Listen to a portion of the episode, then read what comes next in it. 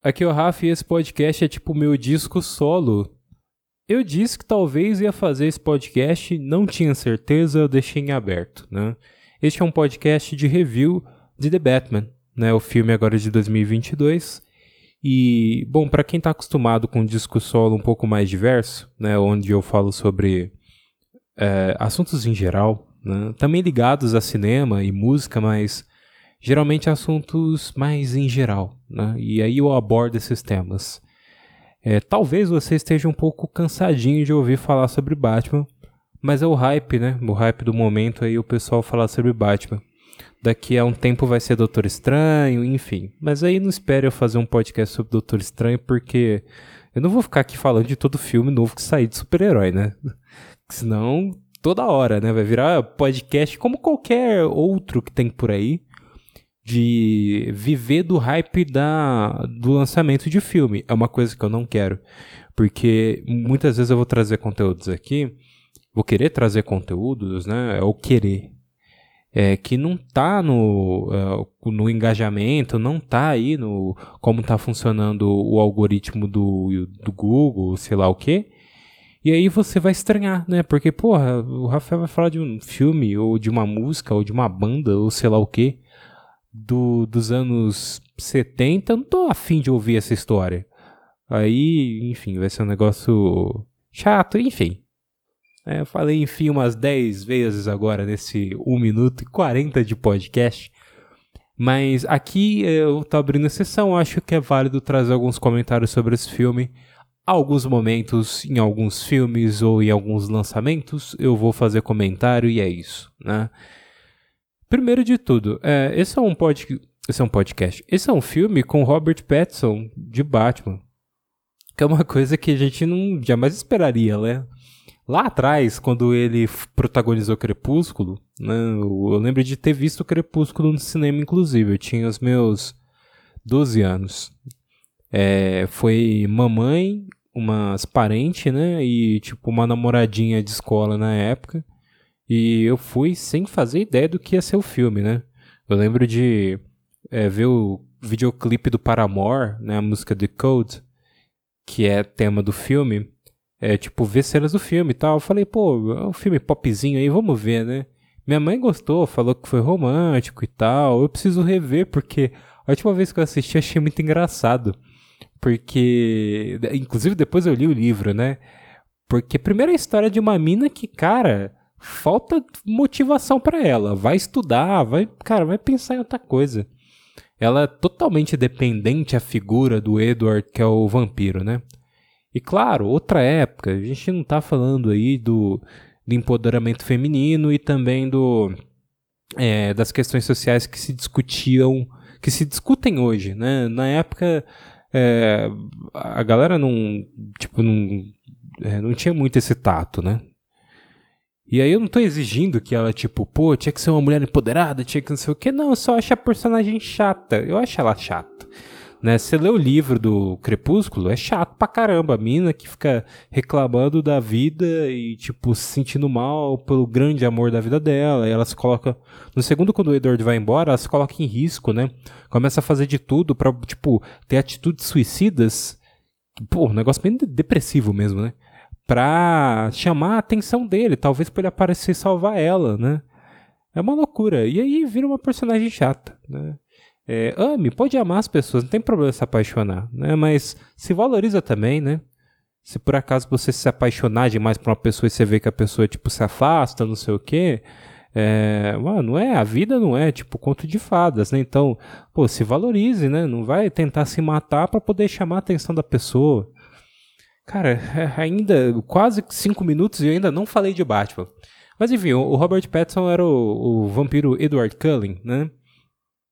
E ele foi escolhido para ser Batman há três anos atrás, né? Em 2019 confirmaram é, que ele seria o novo Homem Morcego.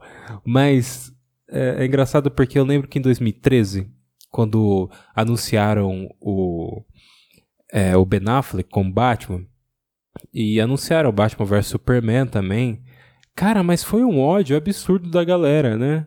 E com razão, porque ele é um ator muito limitado. E ele, assim, quando, quando é, fizeram o anúncio e tal, teve uma página que chamava, acho que Heróis da TV, uma página no Facebook, que compartilhou uma foto do Robert Pattinson falando assim: pelo menos não vai ser ele. e, cara, foi seis anos depois, estamos com o anúncio de Robert Pattinson Batman. E aí a, as adolescentes, né, ou as, tipo, as minas que querem defender o Robert Pattinson demais, que eu acho justo, tem que defender mesmo. A gente não pode sair falando mal demais antes de ver o filme, às vezes funciona, né? Eu acho até que o Ben Affleck funcionou. É, o problema é o filme, né? Mas ele como Bruce Wayne, como Batman, é, eu acho que se tivesse num roteiro melhor e tal, talvez funcionaria um pouco mais, né? Não tanto quanto o Robert Pattinson aqui nesse, nessa versão, porque ele funcionou demais. Mas enfim, vamos chegar lá, né? Mas quando é, teve o um anúncio, né? E aí, tipo, a galera saiu em defesa do Robert Pattinson como vocês, nerds, são problemáticos estão falando mal do Robert Pattinson e ele vai calar a boca de vocês. Realmente, ele calou a boca de quem falou mal. Mas nem chegou próximo, cara, do que foi a rejeição que o Ben Affleck teve. Foi bem maior. Ben Affleck foi assim, tipo, o, assim, o ódio das pessoas. Eu via publicações no Facebook, pessoal reclamando, pessoal fazendo vídeo. Lá nos gordos do Jovem Nerd é, fez um vídeo reclamando, né? Tipo, é, o, o Azagal, né? Falando, ah, é pra ele virar o Batman, como assim? Argo é um filme, é bom, mas não é tão assim, né? Tipo, aliás, foi em 2014, verdade, porque Argo eu assisti em 2014. E anunciaram, eu acho que anúncio. Deixa eu, aliás, deixa eu ver qual é mesmo. É, Ben Affleck é o novo Batman. Eu tinha um blog na época e eu cheguei a postar um, um GIF de um cara se matando, assim para representar a minha reação. Então, uh, nem um pouco dramático, né? Se é para passar vergonha na internet, a gente dá um jeito. Ai, ai, deixa eu ver aqui. Foi em 2000 e... Cara, tá difícil de achar, não vou ficar perdendo tempo com isso, mas é, é só a título de curiosidade mesmo. Mas na época foi uma rejeição, rejeição muito grande. As pessoas falaram muito mal. E o Robert Pattinson, ele, assim, eu já esperava que ele fizesse um bom trabalho, principalmente porque ele já se mostrou em diversos outros filmes um grande ator. É, o Farol, é, esqueci o nome daquele filme dos irmãos Safdie. É, mas ele, assim, já em vários outros filmes ele já se mostrou um ótimo ator, né? Não dava para julgar ele só por Crepúsculo. O que as pessoas, a grande maioria, assim, tava falando mal, tinha visto só Harry Potter, que ele morre no, num filme, faz uma participação bem ok, né? E o Crepúsculo, né? Por toda a, o problema do Crepúsculo na época foram, tipo, é o filme das adolescentes, é a adolescente saía quebrando porta de cinema. A galera lembra disso, né? E adolescente tem que curtir mesmo essas coisas mesmo, a gente sabe. Eu gostava de High School Musical quando eu era mais novo, né? Rebelde, né? Tem, tem esses hype do adolescente. É a época, normal. Mas a galera sempre atribuiu muito isso. Só que não tinha visto outros filmes dele. E aí, cara, eu não sei para que tanta reclamação quem reclamou. Porque tava na cara que ia dar bom, né? Principalmente porque aí citei o. É, eu fui no cinema com o, pessoal né, do, do podcast, né? Thiago Baldo e tal. E o Thiago Baldo comentou que ele tem um queixo de Batman. E é verdade, ele tem um queixo de Batman, assim, quadradão, né? E a máscara funcionou muito bem. E a prova também que você não pode sair falando mal antes de ver como que vai funcionar no filme é que a máscara e a roupa, dele tá muito melhor no filme do que tava nas imagens que vazaram. Imagens de set dele pilotando a, a moto, né? E assim, cara, era tenebroso o visual dele ali nas fotos de set, né? Muito feio. Eu falei, que isso? Tipo, zoaram tudo. Faz um visual um pouquinho melhor, sabe? Não, não é, funciona muito bem no filme. É muito justificável. Tem até umas referências, né? A máscara dele tem um, um que é assim de é, Batman dos anos 60, né?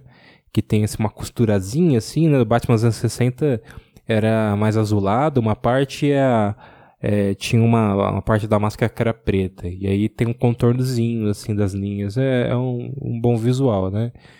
E, e, assim, em termos de, de interpretação, ele também matou a pau. É, não avisei isso no começo do cast, mas agora spoilers, tá? Pesados. Se você não assistiu o filme, nem ouve esse podcast. Vai ouvir os anteriores ou se tiver mais pra frente, você ouve. É,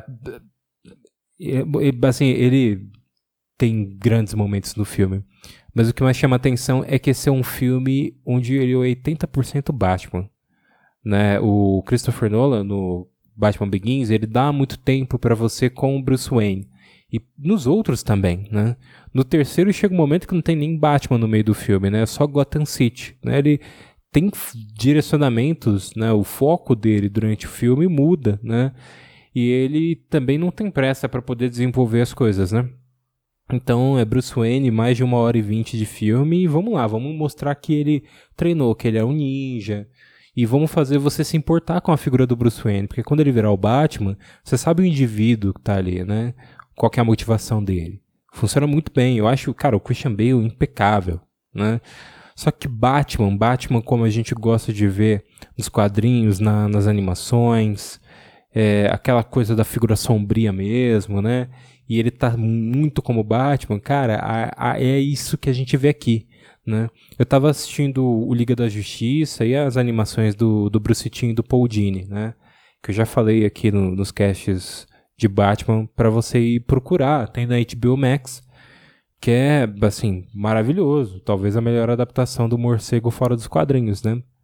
Até porque é série, dá para abordar muitas coisas, muitas facetas, né? E, e o Batman, assim, os episódios, né? É 80% Bruce Wayne como Batman e outros 20% ele como Bruce Wayne, né? Só que aqui é, o que é deixado claro é que ele tá perdido totalmente na figura do morcego.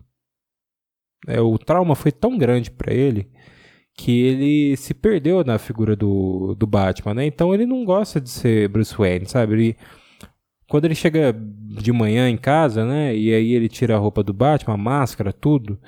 Ele sente falta de uma parte dele. É né? uma coisa que você que assistiu o filme, Charada chega a comentar, né? Porque as pessoas não conseguem entender que a máscara é parte de você. Todo mundo quer te desmascarar, mas é, é uma parte de você, né? E o, o, Matt Reeves ele chegou a comentar numa entrevista sobre a ideia de que uma, você usar máscara, isso interfere na sua personalidade, né? Transforma você, né? Te dá mais liberdades, né? E ele, por ser Batman há dois anos, e tá totalmente perdido na nisso, né? E, e percebendo que até ele ficando até mais raivoso, né? Porque ele tá percebendo que ser Batman do jeito que ele estava sendo não estava melhorando as coisas, estava só piorando. O crime estava aumentando, né? Então, tipo, ele chega de manhã, ele coloca óculos escuros em casa, porque tá faltando alguma coisa para ele. Né? Ele precisa ali é, ou de mais alguma coisa, né? Uma venda aos olhos, né? Tipo, a figura mais sombria é algo que faz falta para ele ali. É, e ele não tá nem preocupado em cuidar da, das coisas da, é, das empresas Wayne, né? Quem cuida é o Alfred. Inclusive o filme ele não conta a origem, né? Mas ele dá vários indícios de como que foi a origem desse Batman. Então o que eu entendi é que o Alfred treinou ele, né? O Alfred diz que depois que os pais dele morreram, né, depois que os pais do Bruce morreram, o que ele podia fazer para poder compensar isso era ensinar o Bruce a se proteger, né, a lutar. Eu acho que toda essa ideia de se tornar Batman veio assim do, do próprio Bruce, né, mas com todo o aval do Alfred de passar o, uh, assim, os conhecimentos que ele tinha de artes marciais e também de espionagem, né, porque o Alfred ele cita que ele foi do MI6. MI6 é a organização do James Bond, e ela existe, apesar de não ter a seção 00, da onde vem o James Bond, né, que é a seção de agentes com permissão para matar. Pelo menos até onde eu sei, não tem, né? Ou deve ter agente que pode matar lá, né? Certeza, impossível não ter. Mas não tem a seção 00, com a numeração nem nada. Mas o MI6 é a organização britânica, né? É, seria equivalente à CIA é, alguém pode me corrigir, né? Mas seria equivalente à CIA para os Estados Unidos. Né? Tem o MI5 também, que eu acho que cuida de assuntos internos, que seria equivalente ao FBI. Posso estar falando besteira, tá? Mas é meio que isso. E o Alfred, ele foi do MI6, né? Então ele foi um... É, ele foi um agente, né? Ele foi um... É, talvez um espião mesmo. E até porque esse mundo é mais fantástico, né? É, ele podia ser um espião. Então ele ensinou muitas coisas pro, pro Bruce, né? E ele chega a comentar que era dever dele defender os Wayne. Então, muito provavelmente ele era mais, mais um guarda-costas mesmo e, tipo, ou faz tudo no sentido de ser o protetor, de ser ali o homem de confiança, né? Porque a gente vê que tem uma outra. É, tem uma outra governanta ali, né? Que cuida das coisas do, da mansão e tal, né? E, e com isso, com ele cuidar das coisas do, do Bruce, Bruce não tá nem aí para ver coisas de empresas Wayne, né? No, no filme, ele, tipo, tá umas 5, 6 vezes como Bruce Wayne, a última vez que a gente vê ele como Bruce Wayne, tipo, sem roupa de Batman, é quando ele tá com o Alfred no hospital, e você pode reparar que depois não tem mais ele sem, sem máscara, e ele de máscara total no filme. É, até no meio do filme, quando ele vai ele fazer uma figura, fazer uma aparição, fazer uma figura, fazer uma aparição pública como, é, como Bruce Wayne, né? Ele faz isso porque ele precisa estar tá lá para poder ver se o Charada vai estar tá lá também. Né? E está. Né? E aí depois, quando é, se desenrola a situação do, do Coulson, né? que é o é, que é o promotor, né? Que ele aparece lá com a bomba e o Charada começa a fazer charadas. Tudo aquilo ali ele já tá como Batman, né? Ele já vira o Batman. Inclusive o ator que faz o, o Coulson é, é Scargar, eu não sei pronunciar o sobrenome do cara. Deixa eu ver aqui. Ele é marido da Maggie Lehal, que é a Rachel no Cavaleiro das Trevas. Então essa família aí tem problema com Gotham, né? Porque Peter Sansgaard, eu acho que é Sansgaard. Peter Sansgaard já fez é, adaptação de quadrinhos, né? Ele já esteve em Lanterna Verde. Ele era o Hector Hammond, que era o o vilão, né? Do que pega as coisas, pega ali o, o, é, o sei lá, o veneninho, um negócio assim, tipo o vírusinho do, do Parallax, que é o, aquela grande bosta. Não sei se você já assistiu Lanterna Verde, mas o filme, o vilão do filme é um, assim, uma nuvem de bosta, nu, nuvem de cocô amarelo, né? Sabe aquele cocô bem amarelo? É, é esse o vilão do filme. E aí o, o Hector Hammond, né, que é o, o Peter Sansgaard, ele é infectado, né? Ele tá analisando ali o corpo do é, do Abinsur, né? Que é o, o cara que dá o anel pro Ryan Reynolds, né? Pro Hal Jordan, né? Que é o herói do filme. E aí tem ali um negocinho do... Tem um, um vírusinho ali que o Parallax deixou, né? E aí o Hector Hammond, que é o, esse Peter aí, ele pega, encosta sem querer e ele fica malucão porque ele foi infectado, né? Enfim, é... mas voltando, tem... esse filme é uma bosta, né? Nem o Ryan Reynolds já não gostava do filme na época. Dá pra ver que ele tava divulgando o filme é, muito a contragosto. E ele só. Toda oportunidade que ele podia de falar sobre Deadpool, ele falava. Né? Tipo, se perguntassem para ele no meio da entrevista de divulgação do Lanterna Verde, ele falava assim: É, mas eu tô com com a ideia de fazer o Deadpool aí, né? e no fim deu certo, né? Eu fico feliz por ele. Mas enfim, voltando a Batman, é, o Bruce Wayne, o, ele, cara, poucos momentos, né? Ele realmente é, é o Batman. Isso é positivo, que remete mesmo até às animações e quadrinhos também assim, né? Dependendo da, da interpretação. Mas é que o Bruce Wayne ele fica a maior parte do tempo como Batman mesmo, né? Então conversa com é, tipo, vai interrogar, ou tipo, vai pesquisar alguma coisa, vai, tipo, vai. Várias situações ele tá como Batman, diferente do da versão do Christian Bale, né? Que tem muitos momentos que ele tá como Bruce Wayne mesmo. E, enfim. Ah, tem uma coisa que eu achei interessante. Ele, é, assim, ele geralmente vai para algum lugar, né? Como Batman. E, aliás, quando ele vai e volta, né? Nesse caminho, esse trajeto até ir algum lugar para outro, Dependendo da ocasião, ele vai como Bruce Wayne, mas assim, bonezinho, todo disfarçado, né? E aí ele vai mais como civil, para a moto em algum lugar, numa rua mais próxima, só termina de se vestir, né? Porque ele tá com um casacão ali, já com a roupa de Batman embaixo, e aí ele tira a roupa e vai, é, vai virar o Batman, né? Então, É, tem esse filme eu até falei sobre ser um universo né? Tipo fantástico. Então o Alfred poderia ser um agente um, um espião né? Do MI6 esse filme ele é mais ainda real entre aspas do que o, os filmes do Nolan né na época que saiu o Cavaleiro das Trevas principalmente o pessoal apontava muito sobre ser muito real então não era nem filme de quadrinhos né não era nem filme. Ele não falava de quadrinhos, mas falava, ah, não era nem filme de super-herói. E no fim era, né? Que o pessoal acha que você ter pé em realidade, né? É, eles acham que, ah, não, então é todo real, não dá para dizer que é super-herói. Não, é, né? Que ele, a decisão ali do, do roteirista e do, do Matt Reeves foi de transformar tudo aquilo que a gente vê no Batman em mais próximo da realidade possível, né? Usando é, coisas que a gente vê, tipo, como aquele, é não sei se são paraquedas, mas é uma roupa que tem meio que um desenho assim bem próximo ao, ao corpo humano, com asas, né? Que os caras usam para poder fazer aqueles saltos, né? Tipo, para planar. É assim que a a capa dele se torna, né? Quando ele vai pular de um lugar muito alto, né? Então, tem várias inspirações ali que são coisas que pô, é, podem ser feitas na, na realidade. Né? Só que isso é realismo fantástico, né? porque só a ideia do cara se vestir de morcego e sair para combater o crime à noite. Isso é algo totalmente fantástico, né? Então, ele tem um equilíbrio muito legal entre o que é fantástico e o que é real, né? Os vilões mafiosos, é, toda a parte do o, o Charada, ele é o assassino do Zodíaco. Não sei se você já ouviu falar sobre o assassino do Zodíaco. Recomendo o filme Zodíaco do David Fincher, que foi um assassino ali no final dos anos 60, que fez várias vítimas. E era até uma história que eu ia até comentar aqui no, no disco solo, né? Porque me chamou muita atenção quando eu vi o filme Zodíaco há uns 5 anos atrás.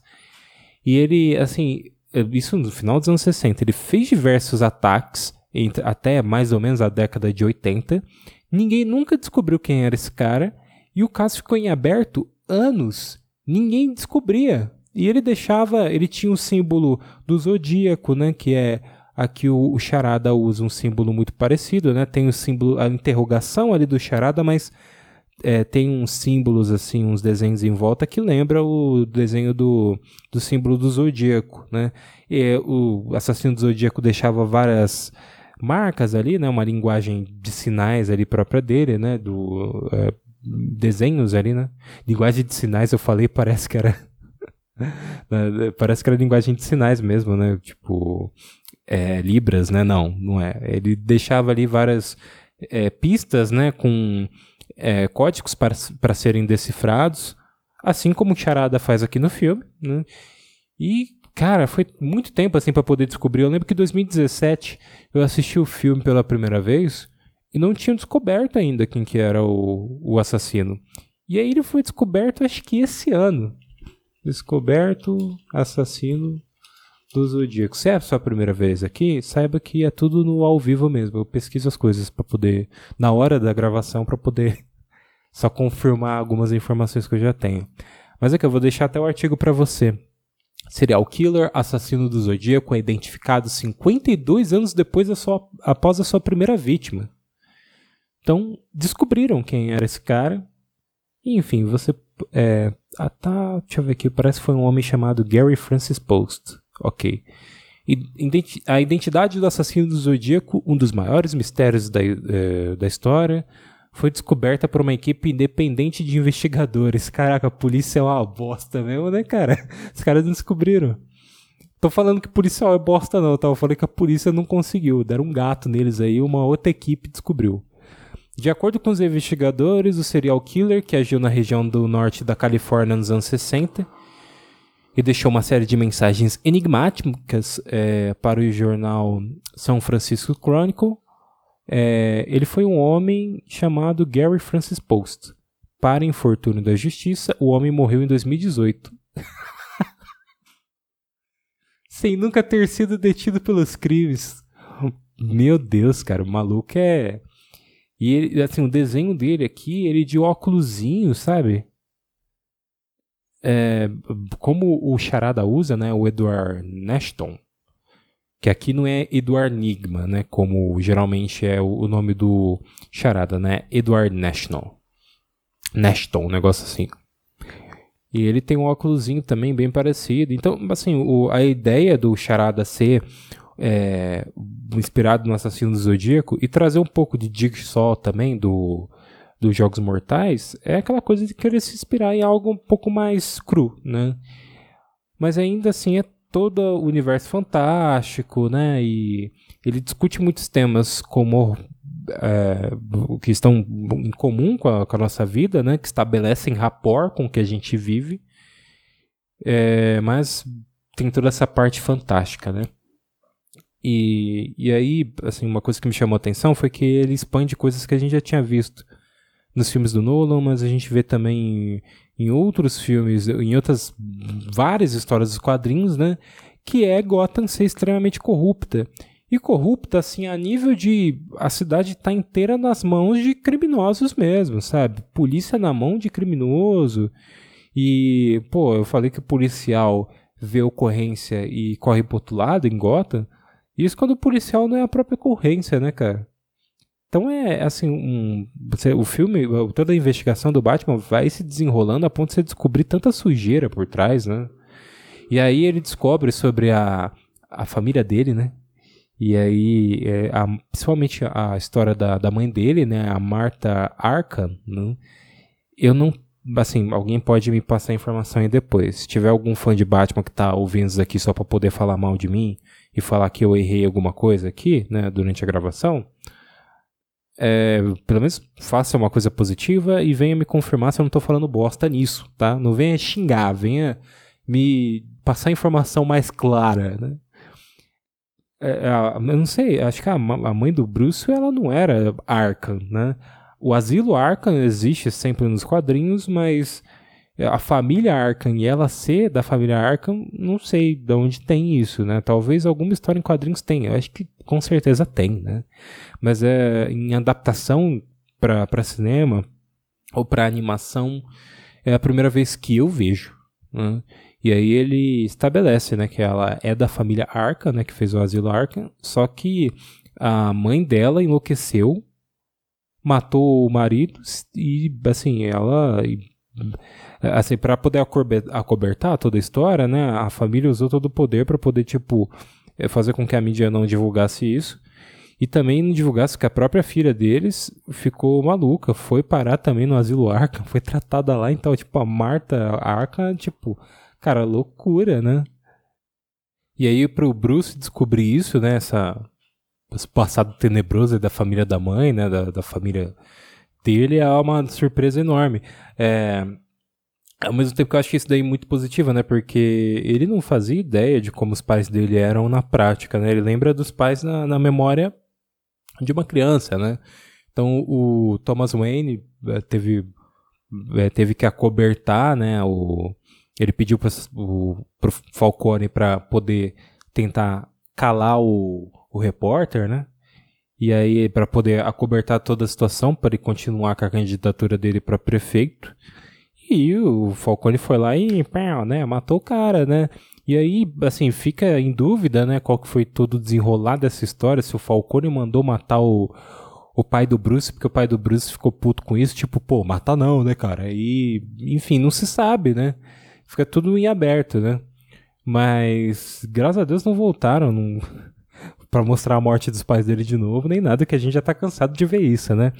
Mas é ao mesmo tempo que é uma mudança, né? Pode ser uma, uma diferente forma de você contar ali o, o, sobre o personagem. Não é algo que comprometa o personagem em si, né? Pelo menos não a meu ver. A não ser que você tenha muita consideração pelo Thomas Wayne e pela Martha Arkham, né? A ponto de falar, não, tá errado, estão querendo desmerecer os personagens, como se, tipo, alguém ligasse pros pais do Bruce, morreram mesmo, né? Cara, ainda bem que o Bruce Wayne não é uma pessoa real, né? Pra não estar tá ouvindo esse podcast. Mas enfim, é, das, é, esse podcast tá longo, né? Meia hora. E eu não cheguei nem nos alguns pontos que eu queria comentar, que eu acho que é interessante. Uh, é, cara, tem muita coisa do filme, né? mas até para ser um pouco mais direto em alguns pontos que eu acho que é importante trazer de, de cenas do filme, né? É, tem uma coisa que me chamou a atenção assistindo o filme pela segunda vez. A trilha sonora do Michael Giacchino tá impecável. Da primeira vez que eu assisti, já me liguei nisso. Né? E eu sou fã dele, então, é, cara, meu coração ficou quentinho ouvindo a trilha. E ele traz muito do Danny Elfman ali no primeiro Batman. Assim, do, dos primeiros Batmans que ele fez, né?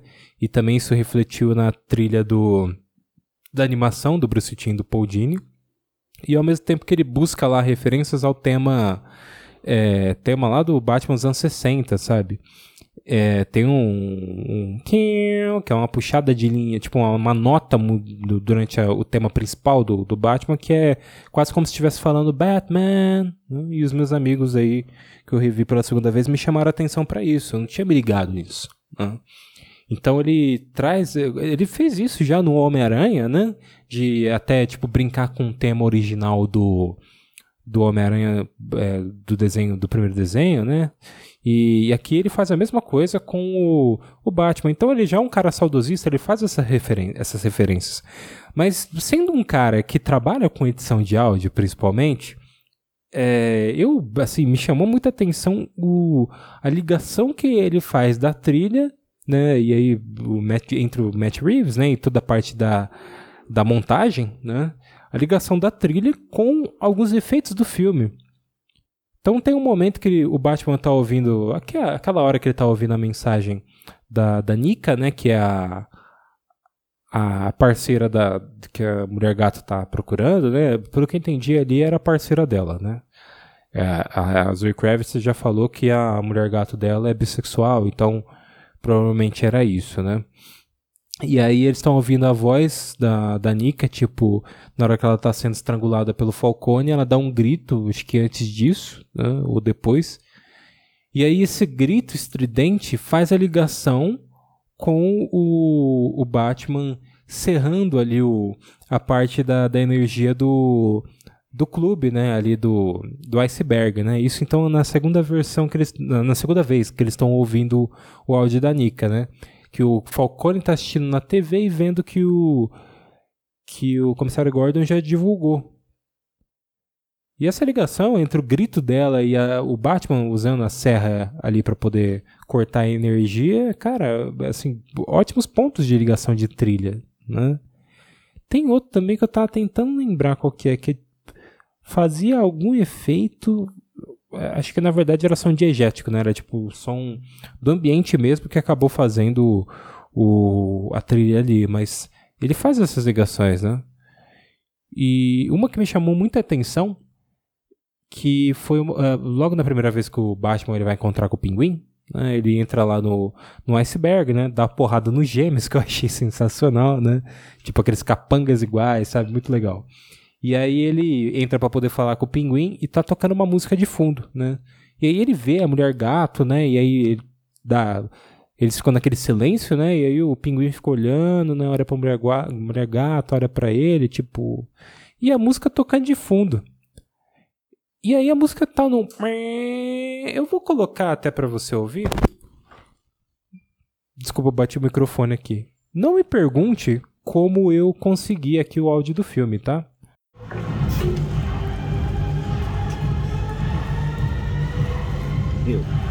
Tudo bem, boneca.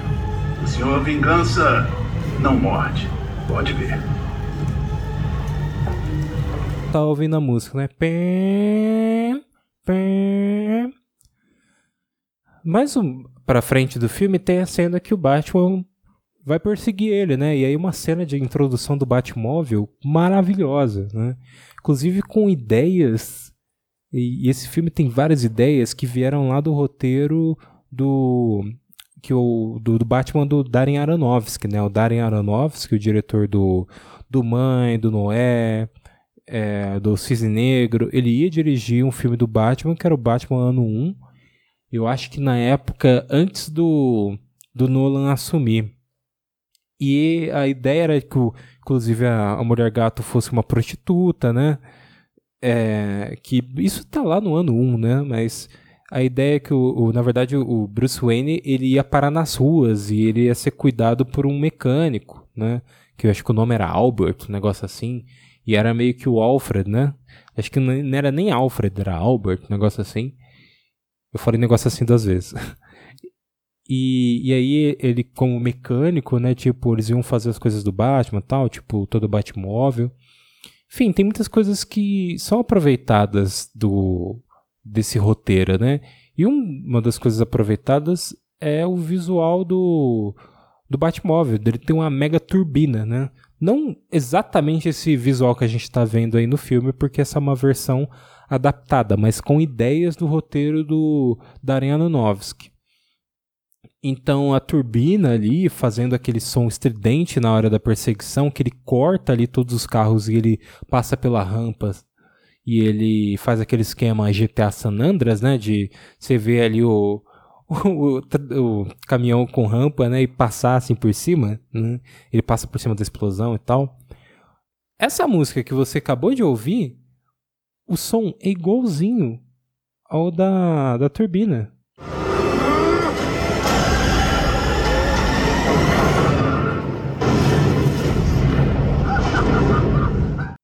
E aí ele acaba prendendo o pinguim e tal. O som é igualzinho lá da música, na rave. Então, é a primeira vez que ele encontra o pinguim. Ele, a música da balada, tá tocando o som do, da turbina do Batmóvel, que é uma antecipação da cena que tá por vir. Né, que ele vai ser capturado e assim é a grande cena que ele tem contra o pinguim é quando ele liga a turbina do, bat, do, do Batmóvel e ele dá aquele salto, né? Então, é, é toda essa parte na montagem, né, na, na escolha do, do som ligado à, à trilha sonora, cara, é genial. Assim como várias outras ideias, né? A Zoe Kravitz, citando rapidamente, né? Que esse cast acho que não vai se alongar muito mais. Como Mulher Gato, acho que talvez seja minha Mulher Gato favorita. E olha que tem é, Michelle Pfeiffer, né? Michelle Pfeiffer é icônica, né?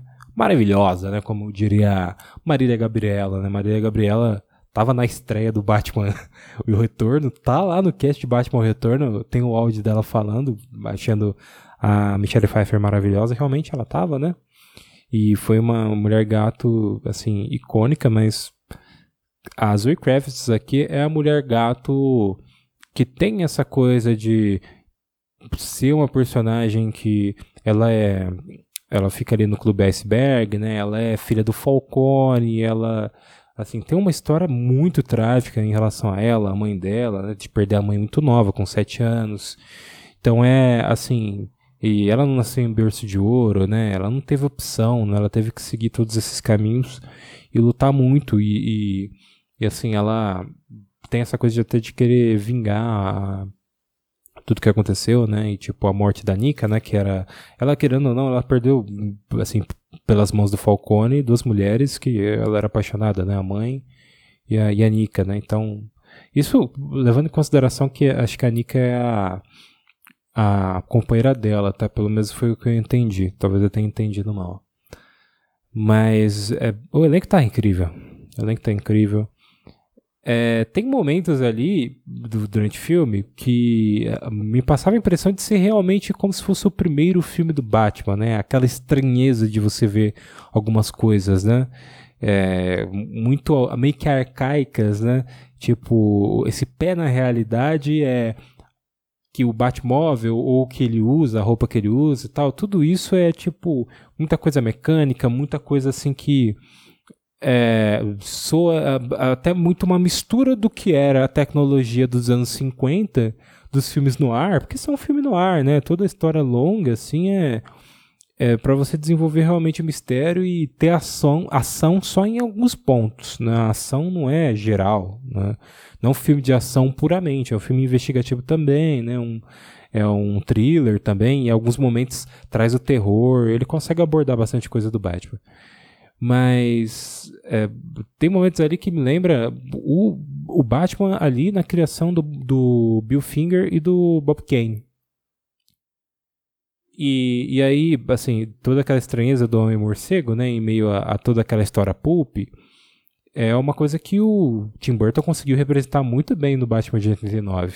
Né? E, e, aqui tem essa similaridade. Né? Batman de 89 causou estranheza até por ele não ser uma versão boazinha do Batman, né? Tipo, ou tipo coloridinho e tal, como era o, Batman dos anos 60, né? Era até meio sinistro para algumas pessoas na época, né? E aqui ele traz essa, essa coisa meio sinistra, mas é, para claro, lado positivo, né? Tem gente reclamando que ah, o filme é tipo a galera de tá de mau humor, a galera tá tipo Gotham só chove, o filme é escuro. É, hoje, na segunda vez que eu revi, eu percebi que realmente a sala que eu tava vendo era mais escura, né? Então, de, é, o filme, na verdade, ele tá evidenciando que tem salas que são mais escuras. E por ele ter o tom todo sombrio, dificulta, né? Mas a, a ideia de Gotham, né, e todas as histórias do Batman são assim, né, cara? Então, pô, e você vai reclamar, tem gente que reclamou também da falta de ação, mas é, a, a linha, de, a história, né, ela segue mesmo essa coisa toda investigativa muito mais. A ação não é só a porradaria, né? A ação são os acontecimentos, a reviravolta, o ritmo da história, né? Que aqui tem inspirações diversas, né? Muitos filmes do David Fincher, que também fez Zodíaco, né? Mas aí você tem Seven, né? Que é o, o Batman e o, é, e o Comissário Gordon trabalhando juntos, né? E o comissário Gordon aqui ele tá realmente trabalhando muito com o Batman, né? Lado a lado os dois, né? E é legal ver essa interação de que é, o confiar dos dois é assim uma ligação extremamente necessária. Né? Que são ali realmente as duas grandes, duas grandes frentes incorruptíveis, né? Coisa que a gente vê no, nos filmes do Nolan, sim, claro, mas a tom diferente, né? Que aí era a forma com que o Nolan estava potencializando algumas coisas que ele achava mais interessante, que podiam trabalhar os temas que ele queria trabalhar, né? E aqui do Matt Reeves é outra coisa. E, mas eu, essa parte da corrupção e da polícia ser corrupta é algo que foi me chamando muita atenção, né? De ser algo assim que as coisas vão se desenrolando e, cara, é, como que ele, o Batman vai conseguir enfrentar tudo isso, né? E não só na investigação, mas também sobre esse Batman ser muito vulnerável, né? Ele usa toda a armadura e tal, mas quando ele, ele toma vários tiros, né? Ele apanha muitas vezes. É mais crível, né? Você vê ali que ele se. Ele é mais humano por isso, né? Ele se submete a situações ali que, tipo, ele toma pancadas, toma tiro e ele tem risco de morrer, né? E aí, quando ele tem os momentos heróicos dele, né? Que tem aquela cena que tá praticamente todo Batman tem, né? Dele pular de um ponto muito alto e quebrar um vidro, né? E tipo atravessar o vidro. Isso tem aqui no, no filme também, né? Na cena do estádio. E aquela cena do estádio ali é o mostrar que ele está sobressaindo acima de todas as dificuldades que ele pode ter, né? Mesmo que ele vá se fuder do jeito que ele se fode, ele é, essa vulnerabilidade dele ressalta, né, esses momentos heróicos, né? Porque é um cara fora do comum, né? Tem a coisa também dele ser meio suicida, né? O, tem a história, eu sou suicida do, do Batman, dos quadrinhos que eu não li, né? Alguns amigos citaram que tem bastante referência no filme aqui também. É, é isso, né? O Batman é maluco, cara. Maluco. E é, assim, uma, uma coisa que me chamou assim a o que na verdade é, é, o ponto principal do filme, né? Que toda essa jornada, toda a história e tal, não é só revisitação do Batman para ver mais do mesmo. É para ressaltar algumas coisas que a gente não tinha é, visto com tanta clareza antes, né? Contar história nova, né, com alguns vilões que a gente já viu em novas versões e, e, a evolução do personagem também, né? Porque quando ele começa o filme falando sobre. Eu não sei se eu tô fazendo diferença, porque faz dois anos que eu sou o Batman e parece que tá tudo piorando. Né? E no final do filme ele entende que ele não tem que ser a vingança como ele dizia ser. Né? Eu, Rafael, até estranhei quando eu vi os trailers e tal, ele falando, ah, eu sou a vingança e tal. Eu pensava assim, pô, mas a vingança nunca é plena, mata, mata alma e envenena, né? Que é algo que o professor o professor Girafales, o seu Madruga, né? O seu Madruga ensinou pra gente. Eu pensei, cara, vingança não leva a nada, né? Tem que ser a justiça, né? A Rachel fala pra ele, né? É, lá no Batman Begins, pro Bruce Wayne do Christian Bale, que existe a diferença entre justiça e vingança, né? Vingança você faz a benefício próprio, né? Justiça é para um bem maior, né? E aí nesse filme ele entende que ele tem que ser um símbolo de esperança, né? Mais do que vingança. A vingança não vai mudar o passado de ninguém, né? E a cidade tá raivosa, a cidade tá, tipo, o, o plano do charada ali, né? De explodir a, a, todas as barragens de água ali, né? E tipo, as represas, né? E aí inundar Gotham é algo assim que foge totalmente do controle dele, né? E aí a cidade sofre. Muita gente morreu naquilo lá, com certeza. Né? Mas é até é uma coisa que tá desde o começo, né? Que ele diz que ele não consegue estar em todo lugar. Então o é, o bate-sinal ele também serve como um alerta para os bandidos, né? Eles têm medo das sombras porque sabem que o Batman está na rua e não sabem onde ele está. E acha que ele se, se esconde nas sombras. E ele se esconde mesmo, né? Que ele é, ele é as sombras, né? O rapaz é a noite, culpado. Então, cara, é, enfim, é, tem muita coisa a comentar do filme. Certeza que quando eu encerrar esse podcast aqui, eu vou lembrar que, pô, devia ter comentado tal coisa. Mas o saldo é muito positivo. É, eu tô fazendo esse cast porque eu achei que poderia comentar essas coisas, né? É, e eu fiz um especial de Batman falando de vários Batmans e não podia faltar esse, né? Aliás, no Twitter vieram me cobrar, falaram assim que eu me recusei a fazer do Batman vs Superman. Me recusei mesmo, cara. Eu não vou fazer desse filme. Primeiro que não é filme solo do Batman, né? E eu já elogiei o Ben Affleck, não tem mais o que falar. Que de resto, cara, é assim. Tá certo que a gente sabe que emburrecem a Liga da Justiça às vezes, né? Pro Batman se sobressair, se mostrar mega inteligente. Mas eu nunca vi tornarem um Batman tão burro, cara. A, a história é. Cara, é, é, é subaproveita o, o Ben Affleck, ele não tem muito a ver com isso, coitado, né? Bom, é, terminando, acho que não tem mais nada para comentar aqui do filme. É, no fim, uma grande história no ar. Ele entrega todas as expectativas que eu tinha. História no ar, é, Batman assim, investigando muitas coisas, né? Batman muito Batman, né? aprofundado. Do, do, eu achava que eu tinha medo dele perder aquele código moral de não usar arma e de não matar. Mas não, eles conseguiram manter isso ainda, porque isso é o Batman, né? E também eu achava que eles iam se perder nessa coisa de vamos ser mais sombrios, né? Mais violentos e tal. Não, a, a violência está muito justa aqui, né? E até a humanização do Batman é bem grande, né? É, se lá no, no a gente tem um Bruce Wayne muito bem desenvolvido, que aí quando ele se torna o Batman, ele se torna uma figura é, sombria, mas você se importa muito com ele, aqui você vê o sofrimento do Batman.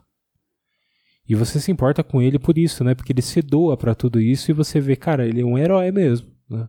Olha o que ele tá fazendo, cara, mesmo quase morrendo sempre.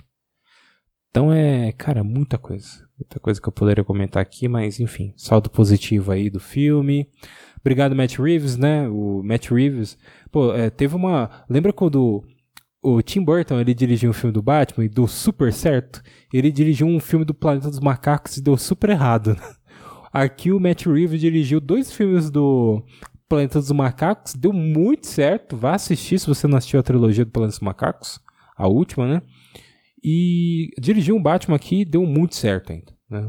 Pegou muita coisa ali do até do Aronofsky, né? Que era coisa boa que veio do roteiro do Aronofsky. E colocou no filme, conseguiu explorar essa faceta toda investigativa do Batman, né? Que é uma coisa que é, que estava faltando mesmo nos filmes, né? Pô, quando o Charada apareceu pela primeira vez no filme, é, tirando dos anos 60, que eu acho que dos anos 60 ele não não tava, né? No, não sei se ele tava no filme do, do Adam West do Burt Rod, acho que tava. Mas quando teve o Jim Carrey e o, o, o Val Kilmer ia investigar, cara, que vergonha. Não é, aqui é muita, nada a ver a investigação. Aqui é que a gente vê a investigação mesmo, né? Cenas maravilhosas, né? A cena da, da explosão, né, do, do Batman é, o Coulson tá ali respondendo a charadas, né? O Batman ajudando, né? E aí o Coulson desiste, desiste, né? Não quer responder, porque senão vão matar a família dele. Aí tem explosão pra cima do Batman. Cara, cenas maravilhosas. Enfim, vou encerrar pra não ficar me, me repetindo aqui. É isso, até o próximo episódio. Ah, nossa, eu quase esqueci. Arroba Rafa Oliveira com três Os, tanto no Twitter quanto no Instagram, caso você queira mandar alguma mensagem, tá? Podcast todas as terças e quintas-feiras.